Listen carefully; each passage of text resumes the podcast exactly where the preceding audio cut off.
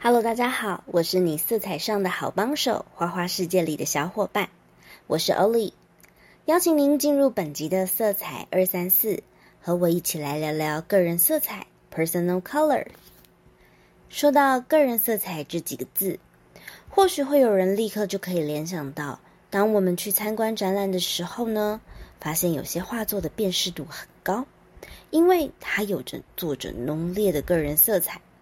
就像是印象派画家莫内的风景画，借由他的笔触，他捕捉光影的技巧，我们一下子就能分辨出那就是他的画作。然而，今天呢，我们要聊的个人色彩，不是刚刚提到的例子，并不是所谓的个人特色、风格或是特征，而是探讨每个人适合的色系，也就是专属于你个人的色彩群组。一个人皮肤所呈现的颜色呢，主要是由血液和色素所构成。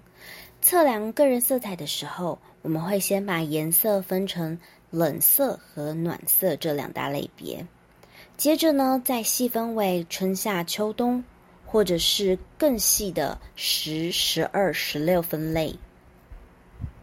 想要知道自己的个人色彩是什么，第一步就让我们一起来检视一下自己吧。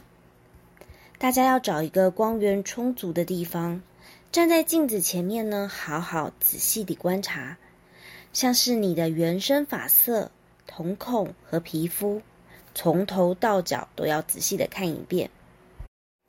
头发是乌黑光泽的，还是有微微偏黄呢？有注意过自己的眼珠和眼白是什么颜色吗？是乌黑的大眼睛。还是有淡淡琥珀色呢？像你的皮肤是白里透红的，或是黝黑发亮，这些点都值得我们去细细观察哦。因为有这些不同，所以才会出现甲之蜜糖，乙之毒药的问题。也许同一件衣服穿在你身上特别的好看，其他人呢反而显不出特色，更有可能是显得很糟糕。这个。就是最直接、最简单个人色彩的例子。我们可以想想看，在衣柜里头，你都是什么样的颜色呢？白色、黑色、灰色，还是充斥着各种色彩呢？再进一步的回想一下，穿了这些衣服后，你是不是受到了称赞？还是会被人家问说，昨晚是不是没有睡好？为什么气色看起来那么糟啊？如果得到的答案都是称赞，那恭喜你，你选对衣服啦。可是，如果它会让你觉得困扰，而且让你的气色看起来不好的时候，那就有可能是你在个人色彩的选择上选错了色域了。现在大家应该对个人色彩 （personal color） 有初步的了解了吧？那么，找到专属的个人色彩又有什么样的好处呢？首先，就像我们刚刚提到的，可以改变状态。精神不好的你可以变成精神抖擞。再来，你也可以塑造出想要的形象，从甜美变成干练的风格。